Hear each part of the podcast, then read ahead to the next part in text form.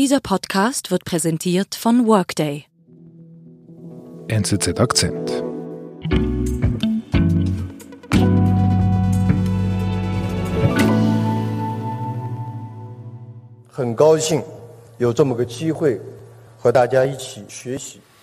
Das ist der Alibaba-Gründer Jack Ma und er hält am sogenannten Band Summit in Shanghai Ende Oktober eine Rede zur Regulierung in der chinesischen Finanzindustrie. Naja, da sitzt im Grunde die gesamte Finanzelite Chinas, die Regulierer, der Zentralbankchef, der chinesische Vizepräsident ist dabei, Chefs der großen chinesischen Staatsbanken sind da, also im Grunde die gesamte Finanzelite Chinas. Und er hält eine Rede in ziemlich deutlichen Worten und bemängelt einiges zum Thema Regulierung der chinesischen Finanzindustrie. Und seitdem ward er in der Öffentlichkeit nicht mehr gesehen. Jack Ma stand kurz vor dem größten Coup seiner Karriere. Jetzt ist der reichste Chinese von der Bildfläche verschwunden. Mit Matthias Kamp rätseln wir über mögliche Gründe. Matthias, einfach um das nochmals klarzustellen, also seit dem 24. Oktober 2020 ist Jack Ma nie mehr gesehen worden, seit dieser Rede. Jack Ma ist seit dem 24. Oktober in der Öffentlichkeit nicht mehr gesehen worden, das ist richtig.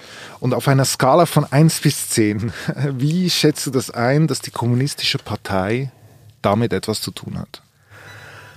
Auf einer Skala von 1 bis 10 würde ich das irgendwo zwischen 7 und 8 ansiedeln. Mhm. Wann hat denn das begonnen, dass Jack Ma, dieser erfolgreiche Unternehmer, zum Problem wurde für die Kommunistische Partei, für Regierungschef Xi Jinping? Also es gab dieses Event am WEF Anfang 2016, hatte Jack Ma einen großen Auftritt und hat abends eine riesen Party geschmissen.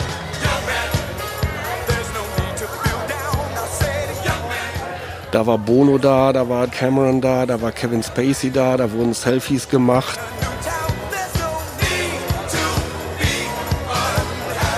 Das war ein, war ein Riesenauftritt dort und mit Glamour und Prunk und Pomp. Das war im Grunde so der, so der Ausgangspunkt, der Anfang. Also eine Party steht am Anfang dieser Geschichte. Eine Party steht am Anfang der Geschichte, wo er sich der Jack Ma sich eben geriert als, wie soll man sagen, der, der, der große Zampano Chinas, das Aushängeschild, äh, der Erfolgsunternehmer.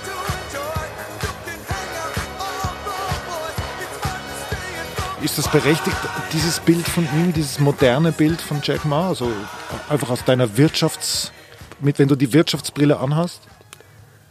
Das ist auf jeden Fall berechtigt. Jack Ma ist eben derjenige, der Ende der 90er das Internet nach China gebracht hat, ja, und hat klein angefangen mit einer ganz kleinen B2B-Plattform und hat daraus, naja, wie soll man sagen, Chinas wirtschaftliches Aushängeschild geschaffen. Im Grunde das Amazon Chinas mhm. hat er in 20 Jahren aufgebaut. Mhm.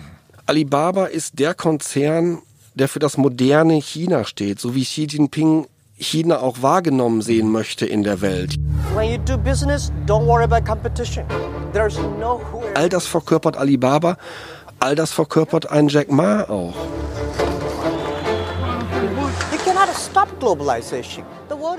Aber irgendwann kommt ein Punkt, wo dann jemand möglicherweise auch zu stark wird, zu stark im Vordergrund steht. Aha. Was passiert denn da? Wie geht's da weiter? Es gab dann diese denkwürdige Szene Anfang 2017.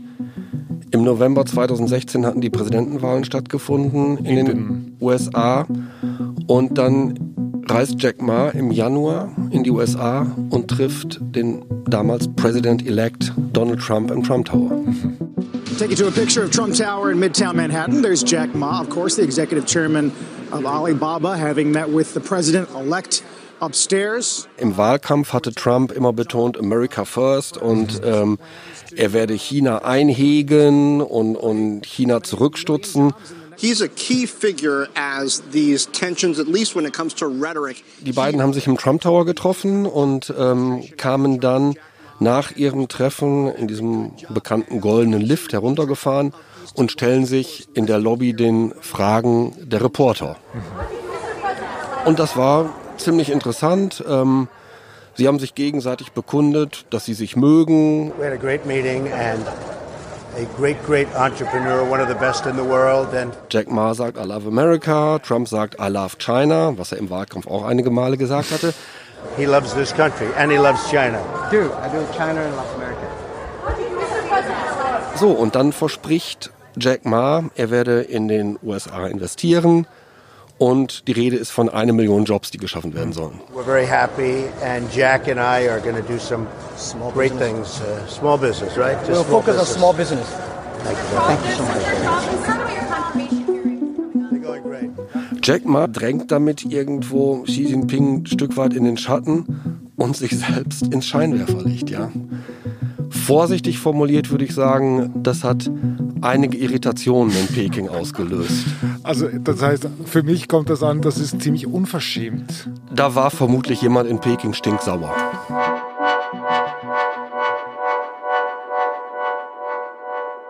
Weiß man, was dann passiert zwischen den beiden? Also spürt Jack Ma diese Irritation in Peking? Naja, nach diesem denkwürdigen Auftritt im Trump Tower war es dann eben so, in meinen Augen, ich würde es beschreiben als, als, als einen etwas schleichenden Prozess, ja. Also zunächst wird angekündigt, dass er als äh, CEO sich zurückziehen wird aus dem Konzern und sich fortan Charity-Programmen und Philanthropie widmen will. Dann noch eine Zeit später scheidet er dann aus als Chairman der Gruppe und es ist so eine, so eine kleine, wie soll man sagen, Ein sanfter Druck. Vermutlich ein sanfter Druck. Also dass das alles, wenn man den Jack Ma etwas beobachtet hat, aus freien Stücken geschieht. Da würde ich ein Fragezeichen Aber ins operative Geschäft direkt greift die Regierung nicht ein. ins operative Geschäft greift die Regierung wohl nicht ein, ja. Und wie läuft es denn so mit dem Geschäft so in den letzten ein, zwei Jahren? das Geschäft hat sich super entwickelt in den letzten Jahren. Also vom, vom reinen E-Commerce, ja, ist er immer weiter expandiert in neue Bereiche, ja. Was Also- sticht für dich da besonders heraus in, seinen, in, in dieser Expansionsstrategie? Naja, bemerkenswert in so Expansionsstrategien, wenn man sich auch die Zahlen ansieht, dann ist eben die, die Erweiterung des Alibaba-Geschäfts um Finanzdienstleistungen wirklich bemerkenswert. Warum? Naja, die, die schiere Größe, ja, also Konsumentenkredite, ja, also die junge Generation Chinas kann mit zwei, drei Klicks auf dem Smartphone sich einen Kredit besorgen bei ihm. Und die Jugend macht da mit. Also das sind Hunderte von Millionen, die sich dort ihre Kredite besorgen. Das ist eine Größenordnung.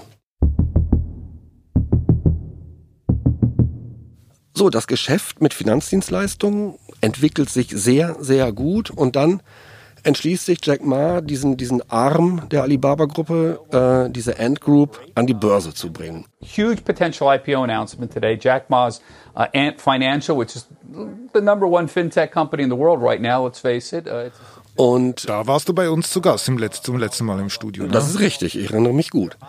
Du hast gesagt, der größte Börsengang aller Zeiten. Richtig, 35 Milliarden US-Dollar, ein Riesending. Investoren waren begeistert und standen Schlange. Und dann, was passiert dann aber?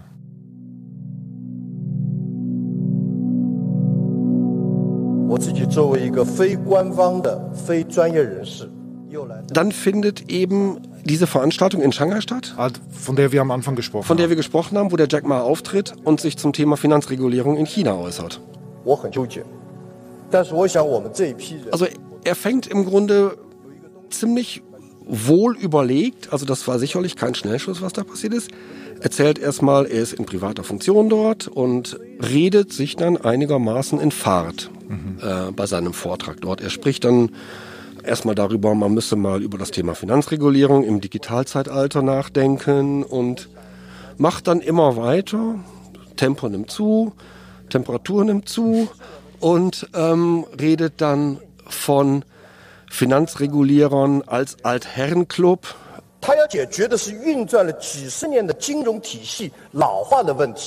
Man könne Finanzindustrie, wie sie heute funktioniert im Digitalzeitalter, nämlich mit Fintechs und mit Unternehmen im wie könne man nicht mit Methoden der Vergangenheit regulieren und macht da immer schön weiter. Dann ist von, von Pfandleihermentalität die Rede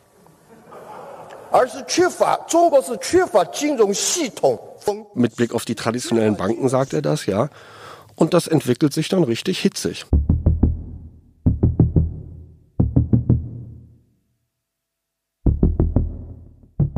Also so spricht man in China nicht mit. In diesem Ton. So spricht man in China nicht. Also ich muss auch sagen, ich, als ich die Rede dann gehört hatte, ich habe mich gewundert, dass er da, vor allem wenn man sich vergegenwärtigt, wer dort mit im Saal saß, ja, solche deutlichen Worte findet. Nichtsdestotrotz, das war nicht spontan, das war kein Schnellschuss, das muss wohl überlegt gewesen sein. Mhm. Dann soll dieser Börsengang eben stattfinden und zwei Tage vorher geben die Behörden und gibt die Ant Group bekannt, der Börsengang wird erstmal verschoben, findet nicht statt und seitdem ist Jack Ma verschwunden. Wir sind gleich zurück. In einer sich stetig verändernden Welt müssen rasche Entscheidungen auch kluge Entscheidungen sein. Deshalb verschafft Workday ihrem Finanzteam schnelle Einblicke für die Planung der nächsten Schritte. Workday, das Finanz-, HR- und Planungssystem für eine Welt im Wandel.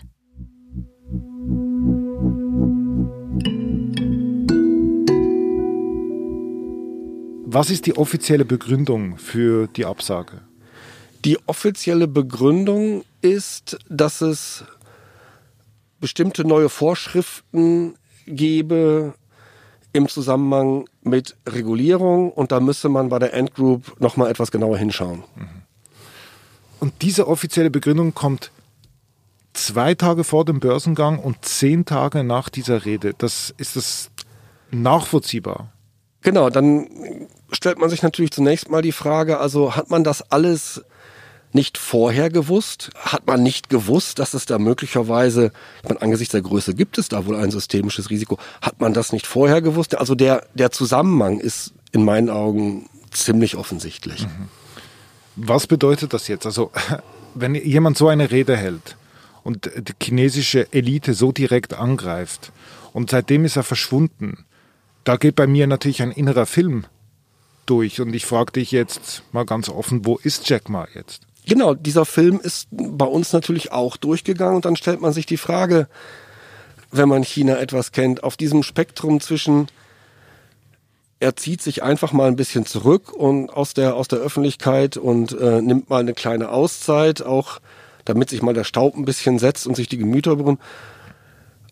Bis zum anderen Ende des Spektrums, er sitzt möglicherweise in Haft. Da mhm. ist ganz viel möglich. Ja, also meine persönliche Vermutung ist, er wird nicht in Haft sitzen, ähm, er wird irgendwann wieder auftauchen, aber ihm ist wohl, sagen wir mal, mit recht deutlichen Worten bedeutet worden, so und jetzt mal bitte ganz low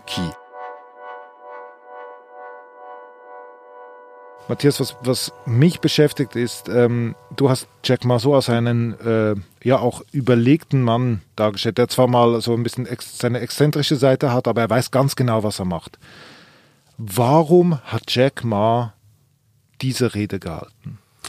Also ich bin mir sicher, dass es kein Schuss aus der Hüfte war, diese Rede. Wie du gesagt hast, der Jack Ma macht keine unüberlegten Dinge. Also jetzt stellt sich natürlich die Frage, hält er sich in seiner Position als wirklich globales Aushängeschild auch des modernen Chinas und Erfolgsunternehmer, hält er sich für unangreifbar und geht davon aus, er kann sich so einen Auftritt leisten? Mhm.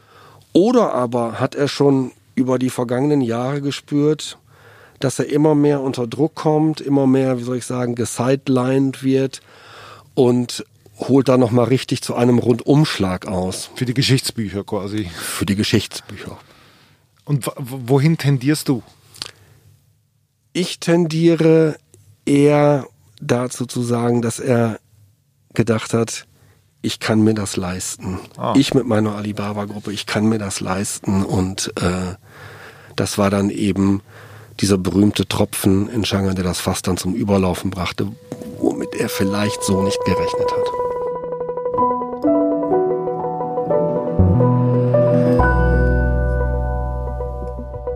Lieber Matthias, vielen Dank für deinen Besuch bei uns im Studio. Sehr gerne. Dankeschön. Danke, ciao. Ciao.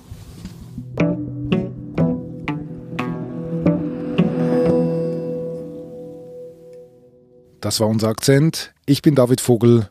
Bis bald.